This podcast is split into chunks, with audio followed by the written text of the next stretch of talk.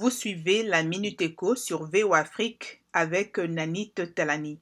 Au Cameroun, le projet agro-industriel Agrivar veut investir 15 milliards de francs CFA dans une unité de transformation de soja à Douala. La compagnie entend accompagner la production locale de soja pour sécuriser son approvisionnement et permettre de réduire des importations qui coûtent environ 14 milliards de francs CFA par an à l'État camerounais.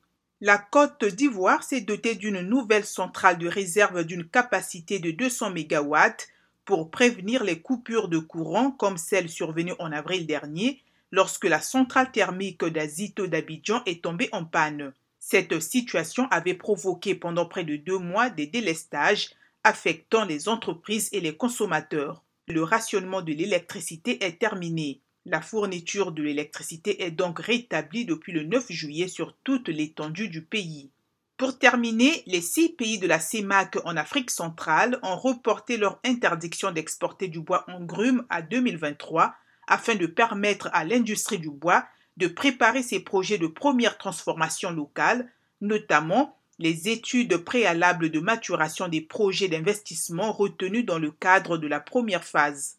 L'interdiction, déjà effective au Gabon depuis dix ans, devait initialement commencer dès le 1er janvier 2022.